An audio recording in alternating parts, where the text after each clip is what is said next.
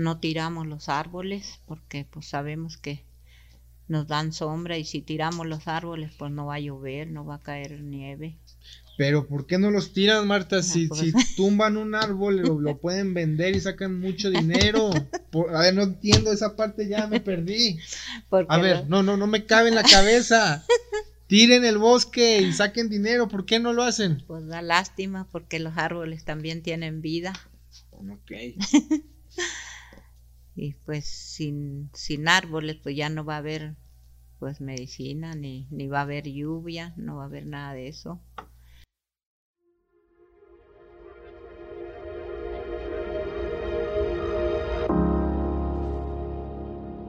Cuira, nosotros somos Pies de la Tierra, una asociación civil sin fines de lucro que trabaja junto con comunidades de la Sierra Tarahumara en Chihuahua, México, para mejorar las condiciones de vida en sus territorios y de sus bienes naturales y de esta manera contribuir a tener un planeta con riqueza en biodiversidad y culturas, ya que creemos que entre más bioculturalidad haya, más resilientes seremos como humanidad. En este podcast invitamos a seres humanos que por sus hechos, más que por sus palabras, son los pies de la tierra. Es decir, gracias a ellos y sus aportaciones a la sociedad y al medio ambiente, el mundo sigue de pie y avanzando a un planeta más habitable y justo para las próximas generaciones. Cada 15 días platicaremos con extraordinarias personas para que nos compartan un poco de sus historias de vida, sus motivaciones y esperanzas en el porvenir ¿Estás listo para ser el próximo pie de la Tierra? Bienvenidos, comenzamos. Cuira, cuira, cuira, buenos días, buenas tardes, buenas noches a todos los que nos escuchan en este primer episodio del podcast de Pies de la Tierra. Estamos muy contentos de iniciar con este nuevo proyecto en el cual pues les vamos a traer entrevistas con gente que anda metida en cuestiones del medio ambiente, de la sustentabilidad, con personas que nos inspiran a trabajar todos los días por un mundo mejor y para dejarles a nuestros hijos, a nuestros nietos y a otras futuras generaciones un lugar mejor al que nos encontramos nosotros cuando nacimos. Entonces, pues muy agradecidos, muy contentos de estar aquí. Ni se imaginan en dónde estamos. Estamos en una comunidad rarámuri del municipio de Bocoina. Y estamos con nuestra primera invitada al podcast, Marta Juárez. Marta, Cuiraba Choani. Cuiraba, ti. ¿Qué dice en español para los que no sepan? ¿Cómo estás, Marta? ¿Cómo te ha ido? Bien, gracias a Dios. Bueno, pues primero que nada, Matétera va por, por ayudarnos con este primer programa, por ser, por ser nuestra madrina, por querer colaborar con nosotros en esta nueva aventura que vamos a iniciar. Esperemos que a toda la gente que nos escucha, pues, pues les guste. Les voy a platicar un poquito, pues, de mi relación con Marta. Yo conocí a Marta, fue hace como casi 10 años, en el 2011. Me invitó un amigo, Juan Pablo Romero, después vamos a invitarlo también a que platique aquí en este programa, a colaborar acá en un programa que, se, estaba, se estaba iniciando acá en la Sierra de Chihuahua, en la Sierra Tarahumara. Y de las primeras comunidades a que venimos a conocer fue acá Ojo de Buey, en el ejido de Panalache, en el municipio de Bocoina, en el estado de Chihuahua y conocimos a Marta.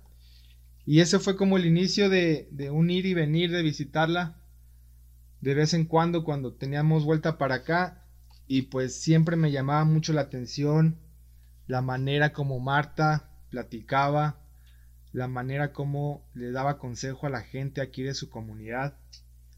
Y este, y pues en pocas palabras, un mujerón, un gran ser humano de esas veces que te da mucho gusto haber, haberla conocido, porque te enseña muchas cosas sin, sin decirlo. Y como una vez dijo, alguna vez me dijo un maestro en la universidad, cuando platicábamos de ciertas personas que había aquí en México, me decía, mira, si esa persona hubiera nacido en Estados Unidos o en Europa, ya le hubieran hecho una película. Entonces yo creo que Marta es una de esas personas que, pues fuera de serie, que si hubiera nacido en otro país, seguramente ya le hubieran hecho algún homenaje o alguna película o un reconocimiento muy fuerte. Entonces, pues, ahorita vamos a platicar con Marta. Y antes de empezar esta conversación que vamos a tener con ella, que nos va a platicar un poquito de su vida, de la costumbre rarámuri de acá del estado, pues quiero empezar estos podcasts con un dato para adentrarnos un poquito al, tema que vamos a empezar a platicar con nuestros invitados. Y en el caso de hoy, pues nuestro podcast el número uno se va a llamar La mujer y el bosque. ¿Por qué le pusimos así? Pues fíjense, en México hay racismo. Eso nadie lo duda, yo creo que es un tema que hay que decirlo abiertamente. Esto ya viene de, de siglos por todo el tema de la conquista y, muchos otros temas más. Hay más, más gente que ha estudiado este tema, nos puede decir mucho más. Pero por tu color de piel, el sistema aquí en México pues te, te va haciendo eh, pues menos. Entre más oscuro tengas tu, tu, color de piel, es más difícil que encuentres oportunidades o que gente con un color de piel más, más claro pues te pueda molestar, te pueda hacer mal o inclusive no te puede hacer mal, pero, pero nada más no te deja seguir avanzando, seguir desarrollándote tú como persona para que tengas igualdad de oportunidades. Entonces ese es el primer Primer punto, en México hay racismo por tu color de piel. Pero también aparte, si eres mujer, pues ya lo estamos viendo con estos con estas protestas que estamos que estamos viendo de nuestras compañeras. La, el, el hecho de ser mujer pues también condiciona muchísimo tu desarrollo personal, profesional. Entonces imagínense si tu color de piel es oscuro y aparte eres mujer, pues es bien complicado este poder desarrollarte adecuadamente o con igualdad de condiciones con otras personas. Pero aparte, si eres indígena y cumples con las otras dos condiciones, es algo bien duro que deben de pasar estas personas porque son las personas menos escuchadas, menos valoradas, este, tanto a lo mejor dentro de sus comunidades como fuera de sus comunidades, en el mundo mestizo, como le decimos también a veces cuando platicamos con esta gente. Entonces el primer dato que les doy, ¿en México hay racismo? Sí, sí hay racismo, más si eres muy moreno, si eres mujer y si eres indígena. Por otro lado, hay unos estudios que dicen que los mejores bosques, los más conservados, los más cuidados, están en territorios de comunidades indígenas. O sea, el bosque que menos se ha talado y el, bosque más viejo, más sano, está en, esos, en esas comunidades. Estos, para que se una idea, estos territorios de comunidades indígenas aportan alrededor del 25% del agua de los ríos en México. Generalmente son las cuencas más altas, son la zona de montañas, donde hay mayores precipitaciones, que sin esos bosques pues no llueve y si no llueve pues no corre agua para los ríos, ni se infiltran, ni, se generan manantiales, que generalmente es el agua más limpia, más pura, y que usamos en las ciudades y en las industrias para poder producir, ¿no? Por otro lado, hay otros estudios que mencionan que hay una correlación entre las personas que viven en el bosque y la pobreza.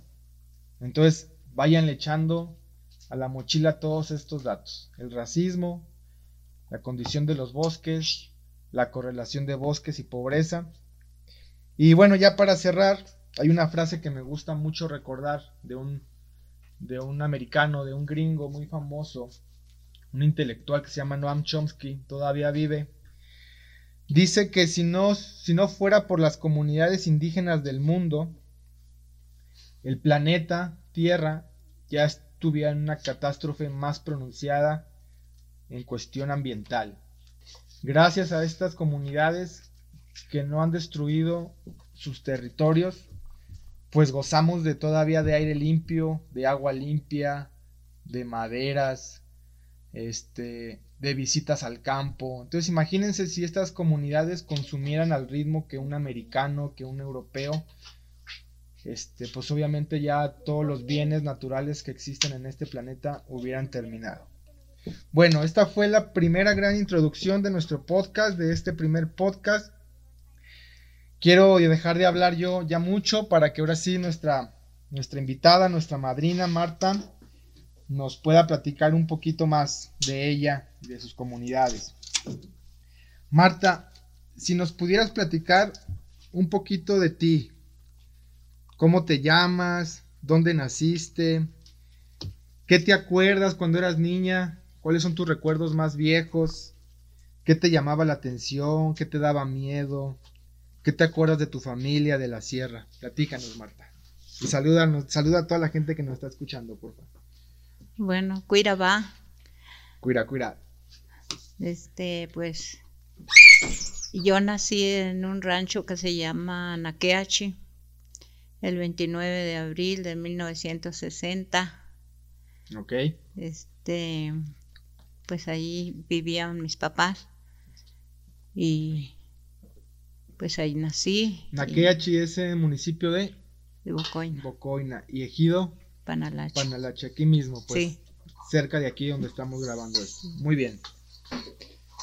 Y pues, bueno, cuando nací, pues no me acuerdo, pero pues ya fui creciendo y pues me acuerdo que, que pues mi familia era muy pobre, mis abuelitos y...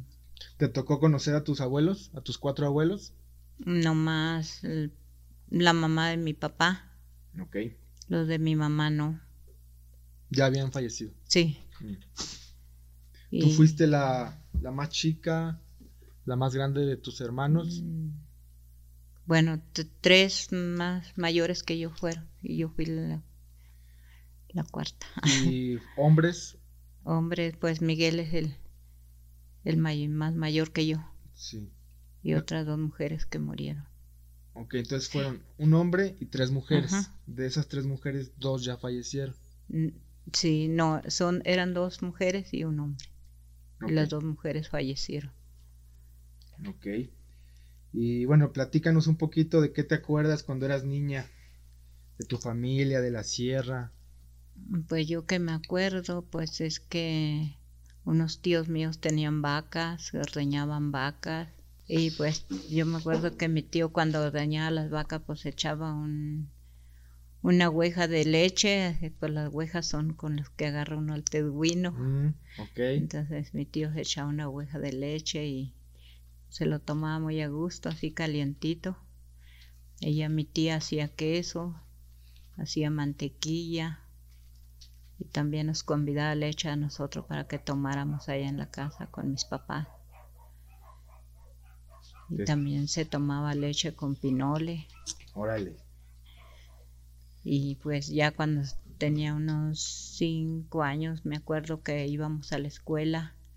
¿A dónde iban a la escuela? A Gutiachi. Ahí estaba el salón. Sí, era media hora de camino. Caminando. Sí, caminando. Y bueno, también para que se den una idea, aquí en esta zona de, del municipio de Bocoina hace mucho frío, entonces me imagino Ustedes iban a la escuela, lloviera, helara, sí, nevara. Nevara, todo. Todos los días. Mm, todos los días. Y bien temprano, como las 7 de la mañana. A las 7 se iban a la escuela caminando. Sí. Media hora y luego otra vez de vuelta o se mm. quedaban ahí, era como De vuelta otra vez en la tarde. Y luego pues en Guarache porque no había zapatos. ¿Guarache igual de llanta como los usan ahora o diferente? Sí, así de llantas, a veces de, teule, de los que hay, cuando había con qué comprar. Y pues mi papá sembraba maíz, frijol, papas. No era mucho la tierra que tenía, pero pues también mi tío tenía pues tierras muy grandes y le ayudábamos a ellos también a piscar maíz, a sacar la papa, a arrancar frijoles y pues ya de allí ganábamos más para comer. Es lo que te iba a preguntar, ¿cómo le hacían para conseguir Buenomic dinero? Porque me imagino que en esos años, si todavía aquí el acceso para estas comunidades es un poco complicado, en aquellos años pues todavía más, ¿no? Entonces fuentes de trabajo, dinero, mandado? ¿Cómo le hacían, Marta? Pues yo me acuerdo que mi papá tenía trabajo, pero allá en Sisogishi con los hermanos Marista, ahí trabajaba él. Ok. Y pues le daban despensa. Y, ¿Y en pues qué trabajaba con los tenía. maristas? No sé, lo ponían a limpiar corrales, creo, porque también tenían vacas ahí, en los corrales. Y pues hacer otras cosas, yo creo que necesitaban ellos allí. Y a veces pues también pues les llevaba leña, Ok. sí. ¿Y otras gentes cómo, cómo conseguían dinero? Bueno, mí. ¿Trabajaban también en Ah. Sisogichi o qué hacían? Pues se iban a trabajar también en Sisogichi, mis tíos. O también pues llevaban leña, les pedían leña para, para cocinar allá en Sisogichi, ahí con las madres o con los hermanos. Ok. ¿Artesanías? ¿Ya había gente que hacía artesanías? Mm, No era muy En ese entonces no había todavía Todavía gente no que... No, todavía no. Ok. ¿Y cómo te acuerdas de tu infancia con tus hermanos, Marta? ¿Jugaban? ¿A qué jugaban? ¿Todos iban a la escuela unos se quedaban? Pues, pues nomás yo y Miguel íbamos porque nomás éramos él y yo. Ya después que pues, nació Hortensia, pues ya también. y pues jugábamos por el camino, jugábamos cuando veníamos ya de la escuela y con otros compañeros que Ah. iban de allí. ¿A qué jugaban? A la roña. A la roña. Órale, está muy O bien. las escondidas ahí por el camino. Órale, qué, qué Eh, padre. Este. Sí. Y bueno, ahí naciste y cuando te moviste para acá donde estamos, en Ojo de Buey. Mm, Tenía ocho años cuando nos vinimos para acá, ¿Y por qué se pasaron para acá, Marta? porque mi papá trabajaba aquí, se vino a trabajar aquí con, con mi tío. Sus tierras. Si no, él le ayudaba a cuidar unos bueyes que tenía, Ok. sí, para, ya que antes trabajaban con bueyes, barbechaban y todo eso, cargaban bolillo. Y mi papá le cuidaba los bueyes a mi tío. Y ya nos vinimos y luego como mi abuelito pues sembraba mucho maíz y tenía tierras grandes y pues le ayudábamos a él también a piscar y pues de allí también teníamos que comer, nos daba maíz, frijol, habas, chícharo, todo lo que sembraba él, te comare, papas. Oye, y lo que te iba a preguntar, Marta, todo eso que sembraban ustedes, o bueno, que ayudabas a tus tíos, todo eso se llevaba a vender a algún lado o era nada más para que lo comieran ahí entre las familias de aquí de la sierra? Para comer aquí mismo. O sea, eso no lo toda sacaban. La familia no. Ok. Y de ahí les, les repartió un poco de, la- de lo que ayudaban Sí. a trabajar. Sí, nos Les- les convidaba de convidaban, Sí, ok. Entonces, desde entonces, ¿qué año fue eso que di- dijiste que se vinieron para acá, para Ojo? ¿Tenías cuántos años? tenía ocho. Fue como en el 68. Sí, por ahí, sí. Y entonces, de aquella fecha hasta ahora, sigues viviendo aquí. Nunca, nunca te fuiste a vivir a otro lado. No, no, yo no me fui a vivir a ningún lado. Y aquí me estuve y pues ahí con, cuando vivimos aquí también, pues ya entramos otra vez a la escuela en Baguinocachi ¿Entraste a la escuela, pero a estudiar o, o a dar clases? a estudiar A porque estudiar. tenía apenas ocho años. Y entonces ahí hiciste la primaria. Sí, pero no la terminé ¿Cuánto porque te faltó? uh, me faltaron todavía tres años. ¿Y qué pasó? ¿Por qué no la terminaste? No, cuatro años me faltaron porque estuve hasta segundo de primaria. Ok, Porque, pues por falta de comida, órale. porque teníamos que ayudar a otras personas para poder ayudar a, a nuestros papás eh, con la comida. Ok. Y bueno, me imagino que así le pasó a muchas personas, ¿no? Sí, Que no podían seguir estudiando por ujú, por porque falta de tenían que, comida. que ayudar a la familia a Sí. producir. Sí, porque aquí mi papá no tenía tierra.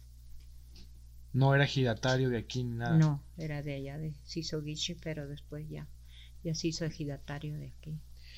Y entonces, Marta, con esto que fuiste a la escuela, con eso aprendiste a leer, a Sí. escribir, sumar, multiplicar y hablar español. Bueno, multiplicar no aprendí porque no me gustaba la multiplicación. Órale, eso no me la Nada sabía. más sumar y restar, sí. Bueno, aprendí. sumar, restar, Sí. aprendiste a leer Sí, y y escribir. a escribir y hablar, hablar en español. Sí, Se imagínense para esa época, estamos hablando del 68, en pueblos, comunidades, ranchitos de acá de la sierra, que prácticamente no había caminos para llegar a ellos, me imagino, ¿verdad? A lo mejor eran puras veredas. Y este, y a esa edad, aprender en condiciones difíciles, aprender a, a escribir y eso, o sea, es, realmente es una es un logro personal pues muy fuerte. Imagínense en esos años pues fue mucho más difícil. Pues qué interesante Marta. Este, y bueno, me imagino ya aquí en Ojo de Buey, aquí conociste a tu, a tu esposo, aquí hiciste a tu familia. sí. Platícanos un poquito de eso, Marta, de tu familia. ¿En qué año te, te casaste o como dicen acá en la sierra te, te arrejuntaste con tu con tu rejoy, con tu hombre?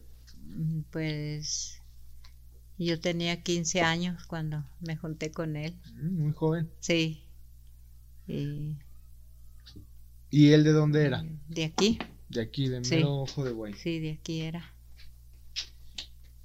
Y entonces te juntaste y que te invitó a vivir a su casa con sus papás o te hizo una Mm. casa, ¿cómo, cómo se acostumbraba? ¿Cómo... Es que él ya tenía hecho una casa, de, se lo había hecho a su mamá, pero pues como ya su mamá había fallecido y vivía nada más con su papá. Y te dijo, vente para la casa. Sí, Ya tengo casa, ya soy hombre. Ya Sí. sé, ya sé sembrar, ya podemos tener hijos. sí. ¿no?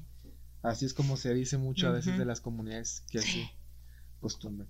¿Y cuántos hijos tuvieron, Marta? Pues, pues no se me lograron. Tuve tres abortos Újale. y ya el último que nació sí nació bien, pero mi mamá ocupó una partera y entonces la partera le cortó muy cortito el ombligo y se desangró todo el bebé. Y pues igual, me imagino las condiciones para tenerlos, pues así acostumbran ustedes. Sí. Todavía, ¿no? Hasta la fecha. Sí, pues ya ahora, pues todavía unas mujeres hay que todavía tienen en su casa porque no les gusta ir al hospital. Sí. Y, ¿Y por qué no les gustará, Marta? no sé, porque es que dicen que el Señor no las deja. El hombre. El hombre no las, las deja. deja. Ahí. Este, pero bueno, aquí cabe mencionar, me imagino que tú también ya eres partera, ¿va? O no, no fuiste partera. Sí, sí fui. Entonces, fíjense, o sea, Marta Fui ahorita nos va a platicar esa historia. Aprendió a ser partera, imagínense pues ya con la experiencia que le había tocado y, y, y bueno, con esto que les digo que este es una mujer que le gusta aprender y le gusta meterse a colaborar, pues se hizo partera y ha ayudado yo creo que a varias personas, ¿no? Sí, ayudé a muchas señoras. Todavía te metes a Pues, los partos aquí en las Ya comunidades. ahorita ya no, porque pues ya no nos dejan. Ya no los dejas. No, ya no nos ah, dejan. eso no sabía. ¿Por- ¿Quién nos deja los de salud? Sí, los de Ah, salud. ok. Ok. Sí. Bueno, pues ya conocimos un poquito de la infancia hasta, pues ahora sí que la vida un poco adulta de, de Marta, cuando tuvo su primer hijo. ¿Tuviste, ¿Tuviste cuántos hijos, Marta? También pues fueron hijos adoptivos ya dos. Ah, ok. Sí. es- eso no me lo sabía, Marta. Increíble. Eres un estuche de monerías. Tuviste dos hijos adoptivos, sí. aparte de tu hijo Sí. natural. Y Benjamín, que yo conozco, que ha trabajado, ha colaborado con nosotros, este, pues otra, una persona muy chambeadora. Yo pensaba que él era tu hijo natural. No, ¿Y cómo fue esa historia de que adoptaste dos hijos? A ver, platícanos. Bueno, Benjamín, porque sus papás tomaban mucho y a él lo dejaron en el hospital en Shisogishi, que porque estaba muy enfermo, pero no era enfermedad lo que tenía, me dijeron las monjas, que era pura hambre lo que tenía él. Mm, Entonces ya estaba muy, como le dijera, muy, pues muy flaco, puros huesitos era ya cuando Me, un día que fui a Sisovichi a llevar enfermos, porque pues también a eso me dediqué. Otra, échenle, váyanle contando, porque van a salir muchas historias así, ¿eh? Fui a llevar enfermo y me dijo una de las monjitas, ¿no? Pues si conoces a los papás de, del niño, dijo, pues dile que vengan a recogerlo, porque el niño no está enfermo, sino que el niño pues le falta mucha comida. Y le dije que sí los conocía, pues que las mamás eran mi prima. Sí. Y luego ya me vine y... ¿Tu prima hermana? Sí, pues como prima hermana, sí. Y ya llegué a Babuenocachi y milagro los encontré y le dije que fueran por el niño. Y dijeron, no, que, el niño está enfermo, que ya no se va a curar. Y le dije yo, pues a mí así me dijeron que el niño no estaba enfermo. Y ya, pues yo creo que se fueron ellos a traerlo. Pero por el camino duraron una semana con él y luego tomando ellos y, y el niño, pues yo creo sin comer. Sí. Ya llegaron hasta Babuinocachi los papás de él Ahí se los dejaron a las muchachas que estaban unas de Guadalajara en el internado. Mm. Y ya, pues ahí lo tenían. Yo fui para allá a visitar y me dijeron, oye, ¿no quieres tener un niño? Y le dije yo, ¿de dónde? no estoy embarazada, le dijiste. sí, luego ya dijo, es que aquí tenemos uno. Dijo, ¿no lo quieres adoptar? Y ya le dije yo, pues, ¿qué dicen los papás? ¿No? Pues los papás dicen que ellos no lo quieren, que porque ya el niño se va a morir. Y entonces le dije yo, pues necesitamos ir a ver los papás, a ver qué dicen, si de veras me lo van a dar o, a ver qué pasa. Y ya, pues tenían una ambulancia ahí en Baguinocashi y ya nos fuimos con un encargado que estaba ahí, nos fuimos hasta allá, cerca donde viven, porque viven muy lejos. Sí. Por allá, con un rancho que se llama Uriachi. Ok.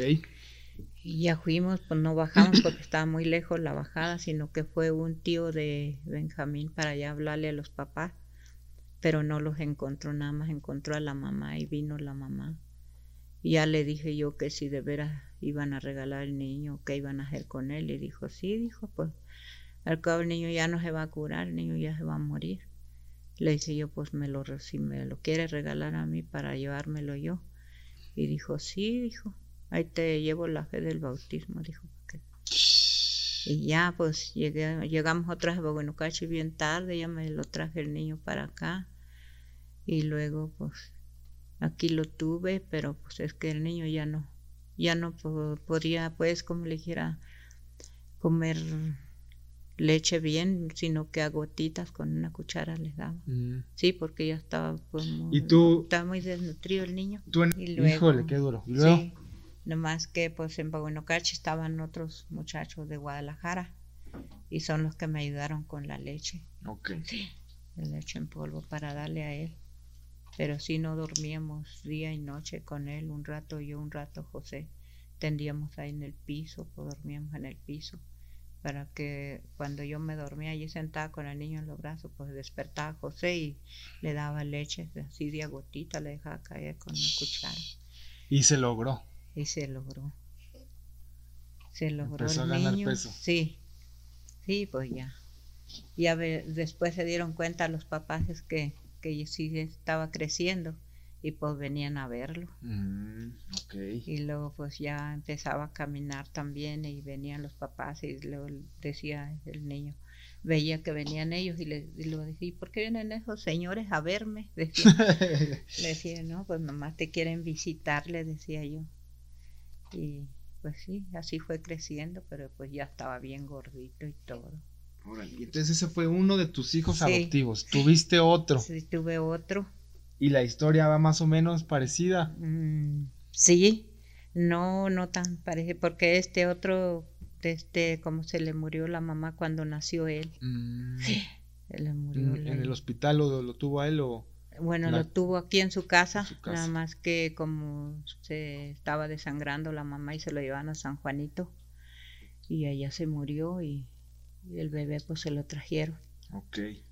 Y miren, nada más para poner en contexto estas condiciones a veces que eran duras para, para parir acá en la sierra. Estamos hablando que Benjamín y este tu segundo hijo adoptivo, ¿cómo se llama? Este, más o menos en qué año nacieron. ¿Fue en los ochentas? Jesús Adrián nació el 21 de octubre de 1908. Ay, no me acuerdo el año. pero no, más o menos 80s, 90, no, 90 no creo. Como el 88 por ahí. 88. Por ahí, no me acuerdo muy bien. O sea, hace el año. 32 años. ¿Sí, ah? 32. Sí, por ahí. Todavía hace 32 años, bueno, todavía el día de hoy hay cosas, servicios que todavía no llegan completamente aquí a estas comunidades. Imagínense hace 30 años, o sea, yo no puedo imaginarme cómo, cómo era eso, pues por eso había tanta desnutrición a veces y también pues las condiciones de las mujeres para parir. Pero bueno, entonces ah, nos platicaste un poquito de tus hijos. No te voy a preguntar más porque se nos puede ir todo el programa en eso. en, toda la travesía que le hiciste para tener a tus hijos. Pero bueno, te queda Benjamín, tu hijo, uno de tus hijos adoptivos. Aquí anda fuera de la casa, anda chambeando, cortando leña. Ahorita platicamos con él. Pero bueno, regresando un poquito más también al tema del podcast, platícale a la gente, Marta, ¿cómo es la cultura rarámuri? ¿Cómo es vivir aquí en la sierra? ¿A qué se dedica la gente? Bueno, ya lo platicaste un poquito. ¿A qué se dedican ahora, en, el, en pleno 2020? Ya cuando en las ciudades pues hay cosas, muchas computadoras, mucho ruido, mucha música, muchos programas de radio así como este que estamos grabando como podcast.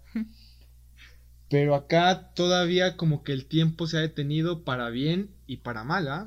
Hay muchas cosas. Platícale a la gente que no es de Chihuahua, que nunca ha venido, o la gente de Chihuahua que nunca ha venido acá a la sierra.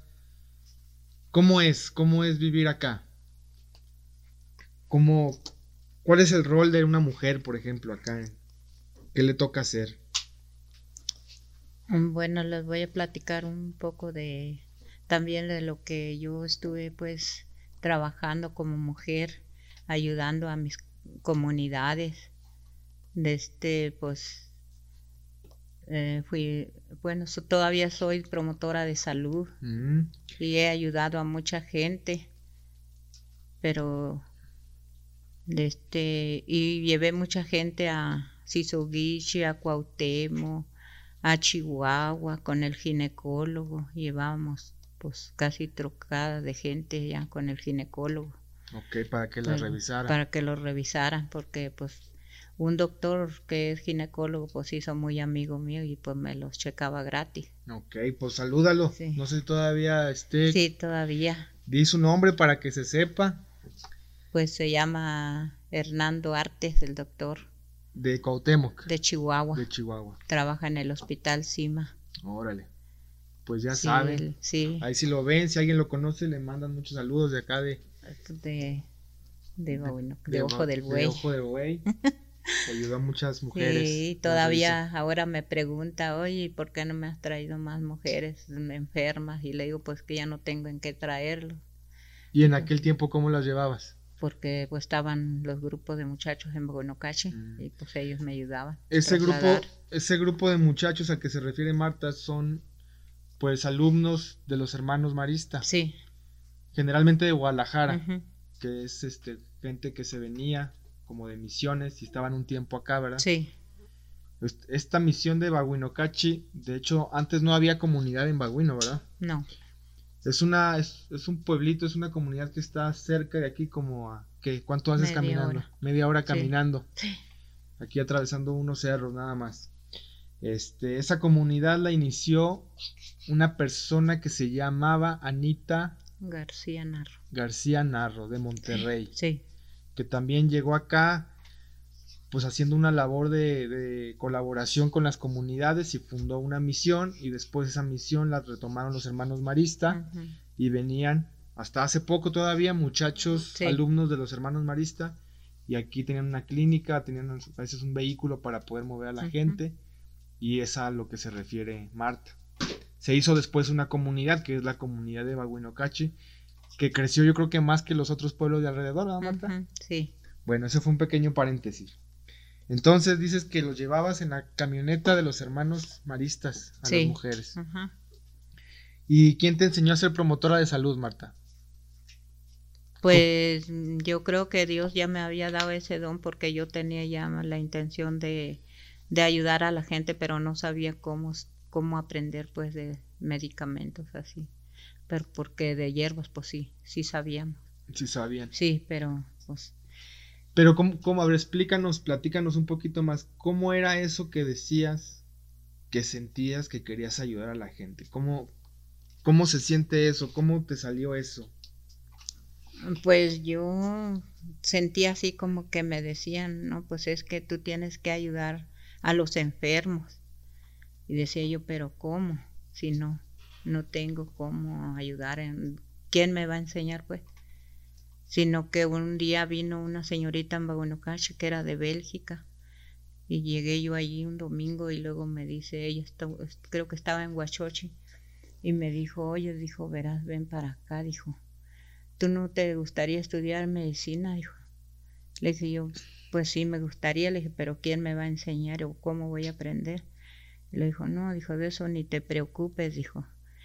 Y luego pues ya me dio gusto, dije, pues algo me va a decir o no sé. Dijo, mira, dijo, yo traigo un libro, dijo, de primeros auxilios.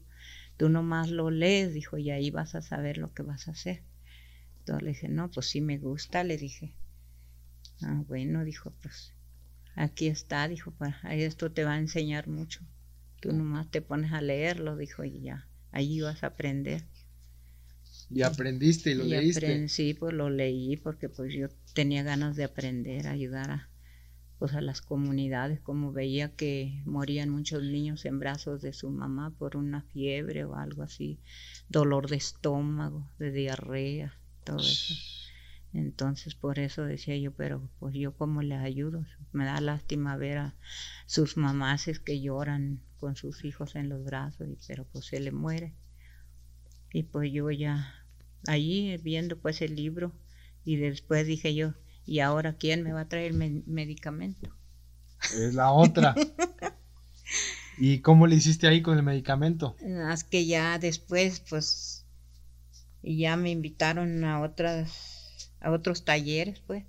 También era de de aprender de hierbas medicinales y pues allí también nos enseñaban de Ah, pues ya vino también aquí salubridad y me dijo que si no quería estudiar para pues medicina, pues. Y, pues le dije, sí, le dije, pues sí tengo ganas y ya, pues eh, fui a los talleres y ahí aprendí a capacitarme. Y luego también aquí veo en tu casa que tienes un diploma de la Fundación Yaguno, ¿ah? ah que también te, eso también fue algo de promotora, ¿no? Sí. De salud. No, pues tengo muchos diplomas, pero no los he puesto porque no tengo cuadros. no se ocupa que los ponga, hombre. Si los pongo, yo creo lleno allá arribita la casa de, salud, sí. No, pues hasta hicimos la casa de salud aquí en el rancho, entre todos, pues le dije a la gente. Es la que está acá. Sí, la que está aquí arribita, sí. Sí. Le dije a la gente, pues vamos haciendo una casa de salud si quieren que les ayude con los enfermos. Y pues todos se pusieron a hacer adobes y ya Juan Pablo me ayudó a conseguir, ah, no, Álvaro me ayudó a conseguir la lámina, cemento y, y las ventanas. Ok. Y ahí se hizo. Ahí se hizo y pues ah, nomás que ahorita ya se me está cayendo el portal. El piso pues ya se... ¿Y todavía vienen a consultar ahí? Sí, sí. todavía. Sí, es una clínica, pues es un cuartito sencillo. Me acuerdo que tiene también como para consultorio dental, no tiene una sillita para que le chequen los dientes y, cada que vienen las brigadas, pues aquí se juntan en esta parte para las comunidades de aquí cerca. También tenemos una mesa de exploración también. ¿Y esa cómo es? ¿Para las mujeres? Para las mujeres, para su papá Nicolau. Ok. Sí. Entonces ahorita ocupas que alguien te eche la mano con, con las paredes o que se te está cayendo la puerta. no, el portal, el, el, suelo, el piso ya está todo, ya casi está cayendo de todo. Necesito pues que me ayuden con algo de cemento, pintura para pintar los cuartos también, como son dos cuartos. Sí.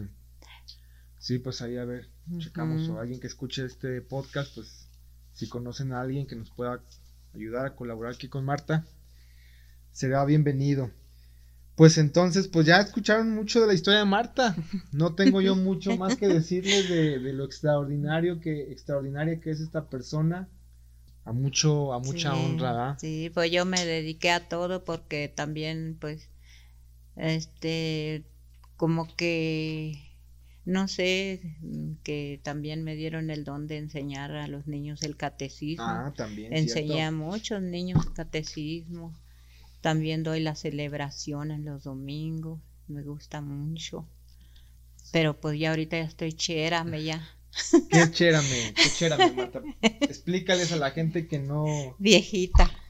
Pero Ya tengo 60 años. 60 y te quedan otros que otros 40, ¿no? No creo que alcance. Marta, se me olvidó preguntarte, nada más para que la gente sepa.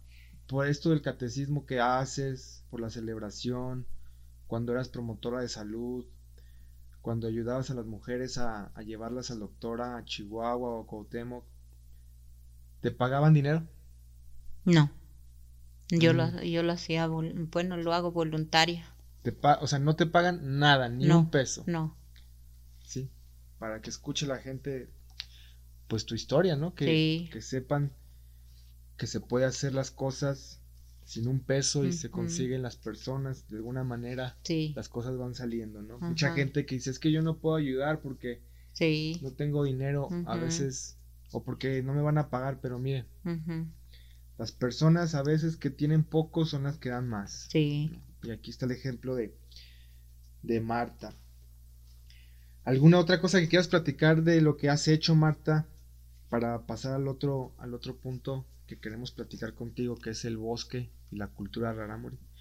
Platícales un poquito más, no sé si te faltó algo de lo que sabes. Pues hierbera eres, Sí, pues Conoces soy de- conoces de todas las hierbas que nacen Sí, acá en la sierra, ¿no? Hacemos tinturas, hacemos pomadas, jarabes para la tos. Más que pues sí se batalla para conseguir, para hacer las pomadas, porque pues no tengo ni cómo ir a conseguir la vaselina, la miel para hacer el jarabe y todo lo que se necesita para hacer jarabe y, y las pomadas. Ok. Bueno, pues ahí también Ajá. queda de tarea para alguien que escuche o nosotros ahí después nos ponemos de acuerdo qué se puede hacer. Pues muy bien, Marta, increíble tu historia. Y lo que falta que hagas todavía acá con tus nietos. Ajá. Este, lo otro que quería platicar contigo para que la gente lo escuche de tu voz, tu experiencia, de lo que tú sabes, es un poquito sobre el bosque. Porque generalmente las comunidades rarámuri viven en la sierra o en el barranco, pero Sí. muchas viven en la sierra, ujú. las partes más altas. Sí. ¿Qué significa el bosque para los rarámuri, Marta? Pues yo creo que significa mucho porque pues es que nos allí nos cuando hace mucho calor pues nos paramos abajo de los pinos a sombrear un rato, a descansar y pues sabemos que los árboles nos dan oxígeno y pues también de allí agarramos para hacer la comida como leña, el ocote, los encinos que duran más para echar lumbre. ¿Y qué más representa el bosque para ustedes? Pues alegría, porque allí en los bosques pues andan los pájaros, las ardillas, y pues hacen sus nidos, y pues uno está contento viendo los bosques, porque ahí también hay muchos animales, venados, cóconos, y pues para nosotros el bosque pues es vida y salud también, porque sin el bosque pues no podemos tener pues la salud así sana como en las ciudades pues no se puede. Y, y, pues también ahí tenemos lo- las bebidas medicinales también en el bosque. ¿Como qué bebidas? Bueno, como la refieres como las plantas, ¿verdad? las plantas medicinales que usamos nosotros aquí para nuestras enfermedades De aquí salen. de del aquí bosque. salen del bosque Órale. también los nopales que hay pues para nosotros comemos nopales y tunas Ya tienes hambre, se me hace. ya tengo hambre Ya los agarré aquí a la mera de la comida. Oye, Marta, ¿y cómo le hacen los rarámuri para cuidar su territorio, su bosque? Porque si uno se fija, el bosque de los rarámuri, o sea, cuando es ejido, donde hay comunidades rarámuri, está mejor cuidado que el donde son puros mestizos o chavochis, como se les les llaman los rarámuri a nosotros. ¿ah? No, pues no, no tiramos los árboles porque pues sabemos que nos dan sombra y si tiramos los árboles pues no va a llover, no va a caer nieve. Pero ¿por qué no los tiran, Marta? si, pues si tumban un árbol, lo, pueden vender y sacan mucho dinero. a ver, no entiendo esa parte, ya me perdí. a ver, no, no, no me cabe en la cabeza. Tiren el bosque y saquen dinero, ¿por qué no lo hacen? Pues da lástima porque los árboles también tienen vida. Ok. y pues sin, sin árboles pues ya no va a haber pues medicina, ni, ni va a haber lluvia, no va a haber nada de eso.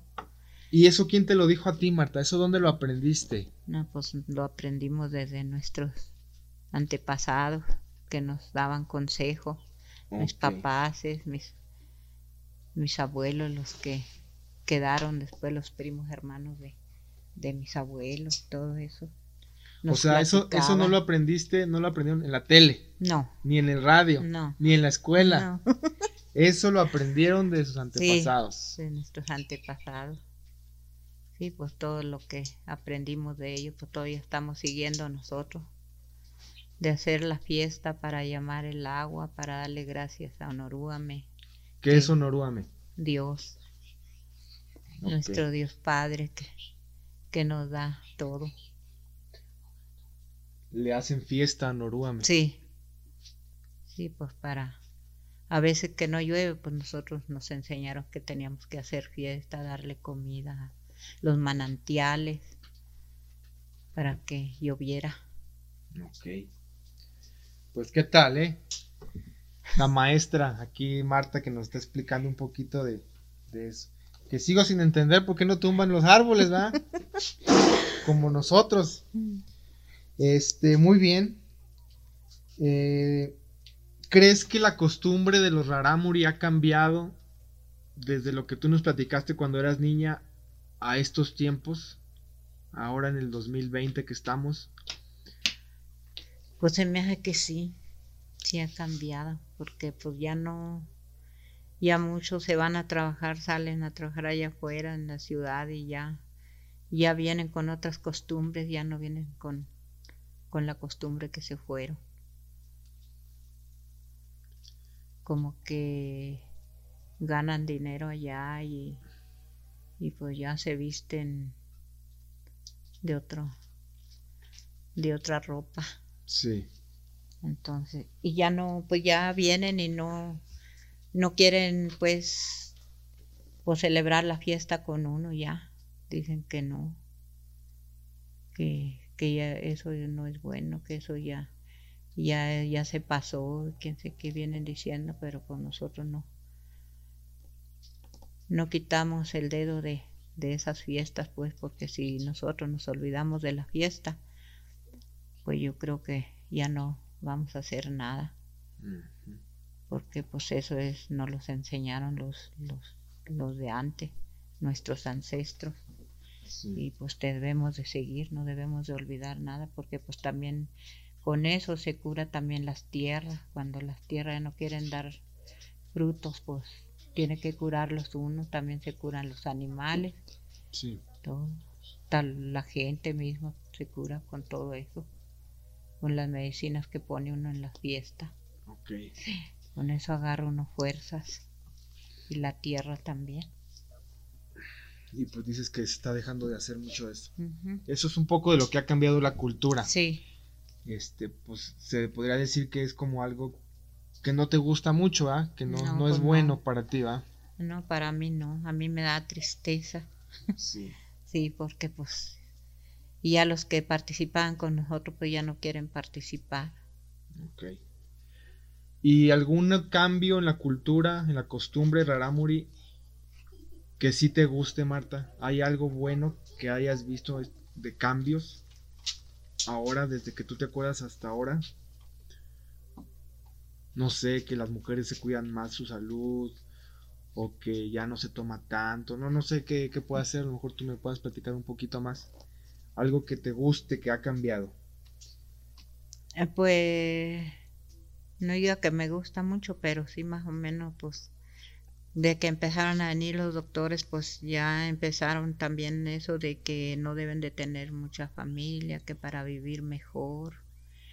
Y, y pues sí, les, les ponen pues no sé qué, aparatos para que no tengan, pero pues las mujeres sufren mucho con eso, porque yo he visto que, que les ponen los aparatos, es que les ponen a las mujeres y se mantienen enfermas, mm, como que no les cae.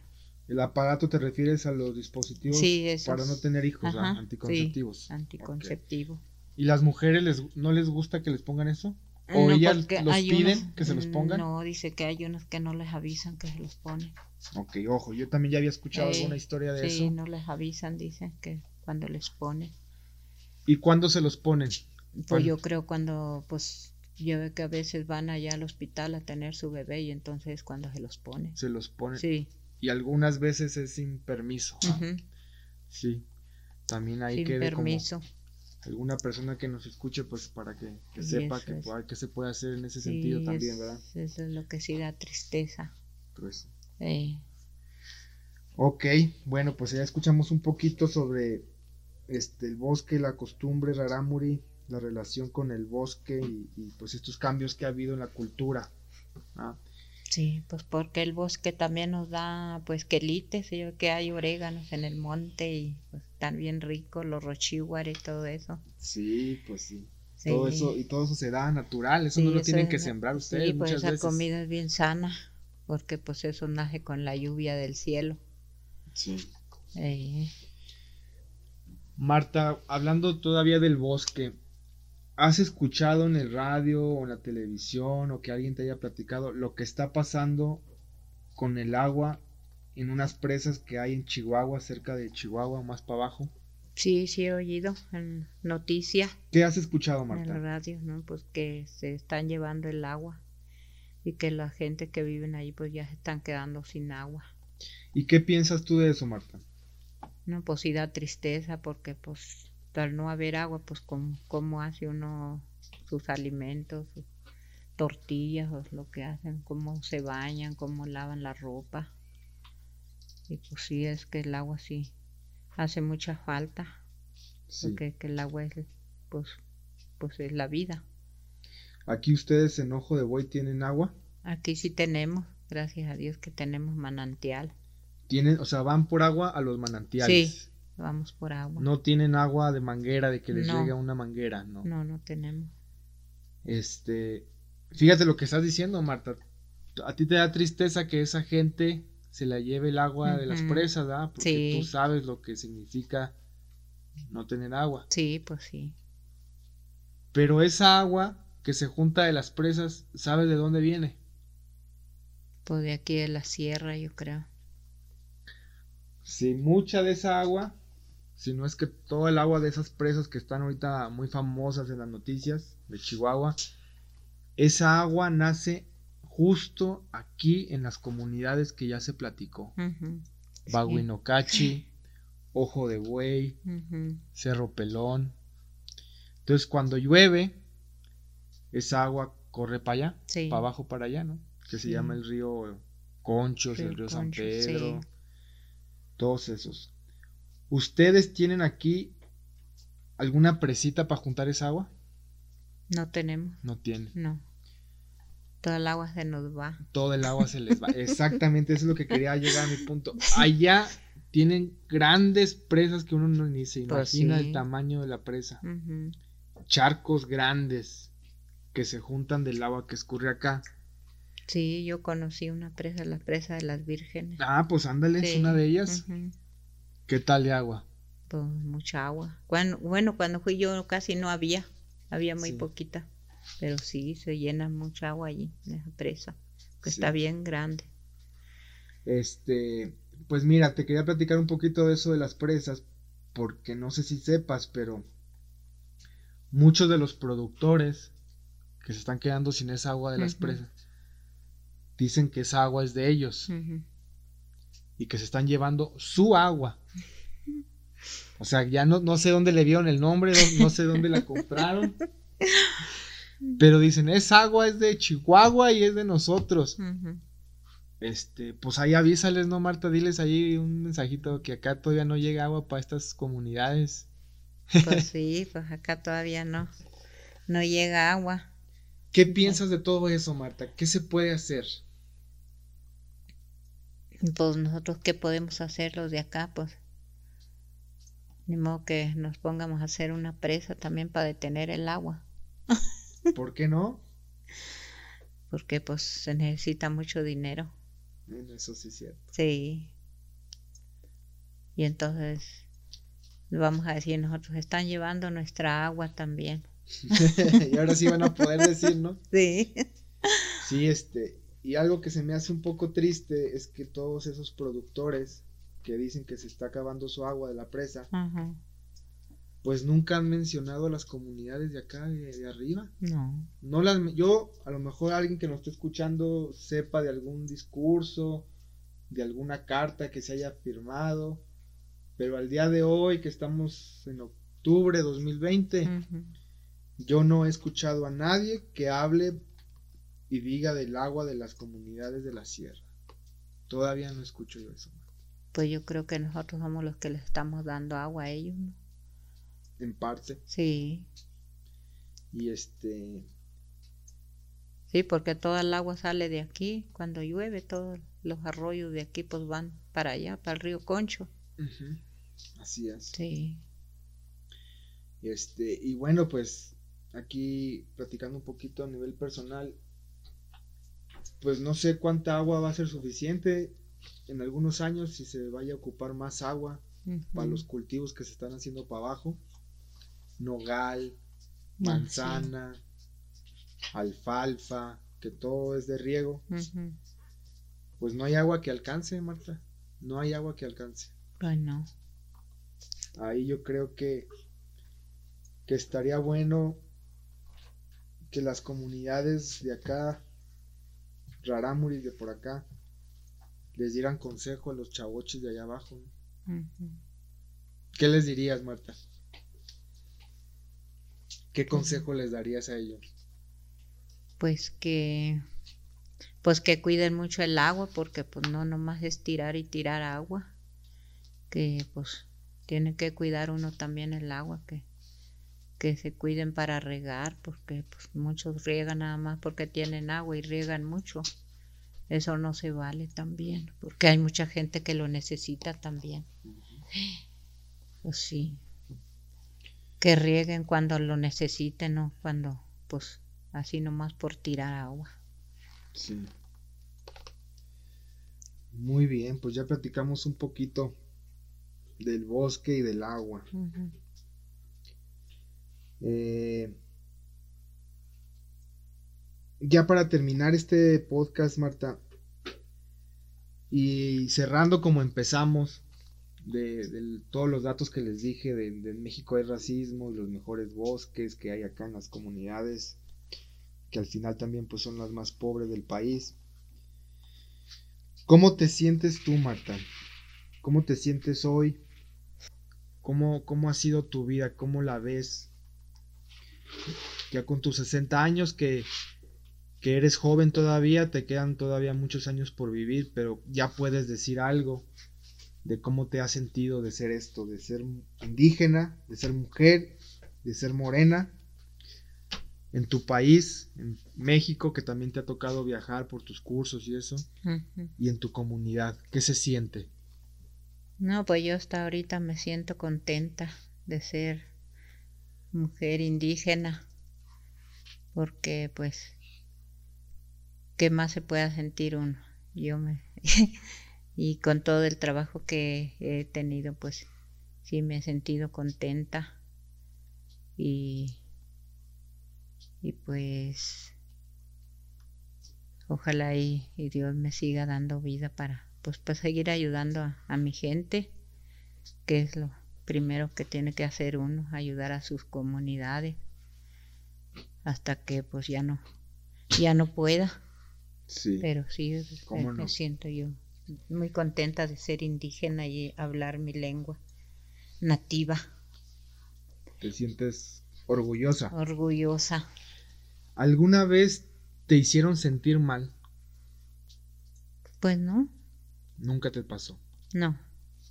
Qué bueno.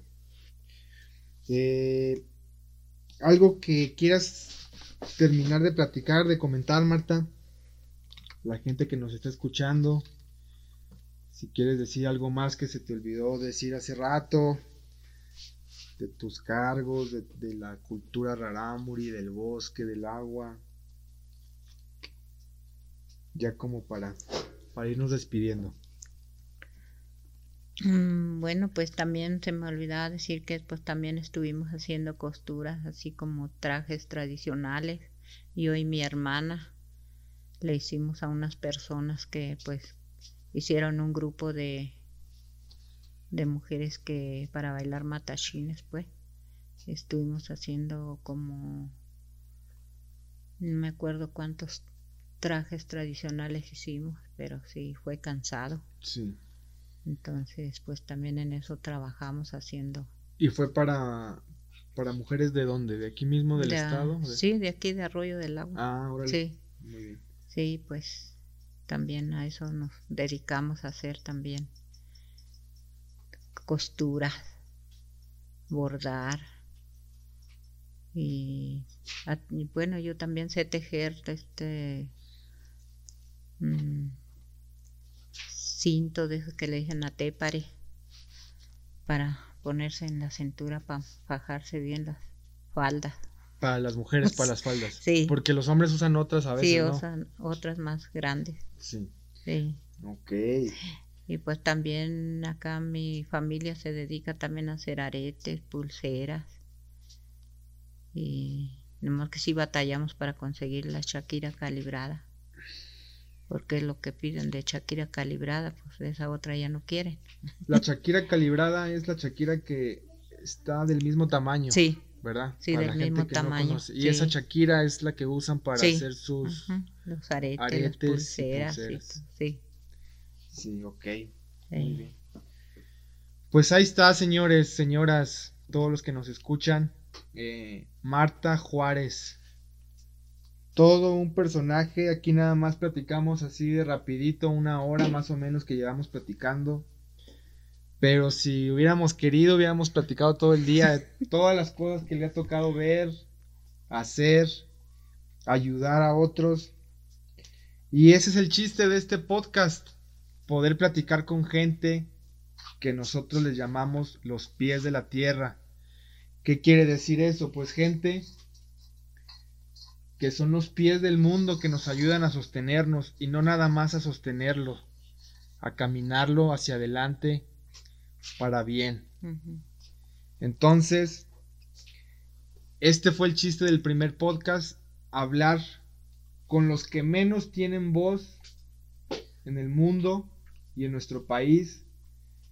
Creemos que hacen falta muchos espacios para que se escuche la voz directa, sin intermediarios de ninguna de ningún tipo, ni, ni chavochis o mestizos, ni políticos, ni religiosos, ni nada, que se escuche directamente la voz de ellos, lo que piensan, lo que sienten, lo que les ha tocado vivir y este y pues vidas extraordinarias que muchas veces nosotros nos quejamos por lo que tenemos y por lo que no tenemos y pues aquí nos ponen un ejemplo de por qué estas gentes y estas comunidades sostienen un mundo que está muy frágil, que está colapsando en muchos sentidos.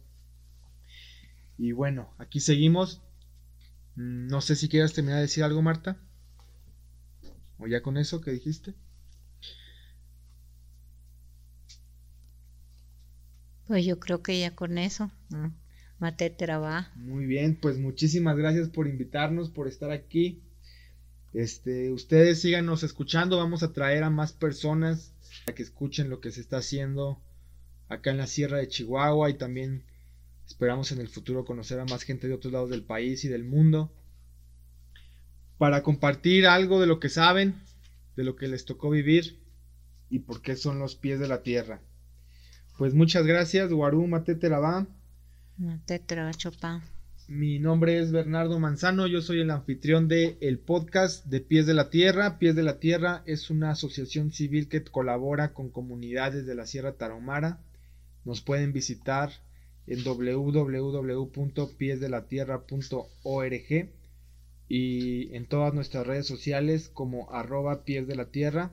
Estamos en Facebook, estamos en Twitter, en Instagram, en TikTok y en YouTube. Entonces sigan esta transmisión y compartan para que se siga escuchando a los pies de la tierra. Arioshiva. Arioshiva.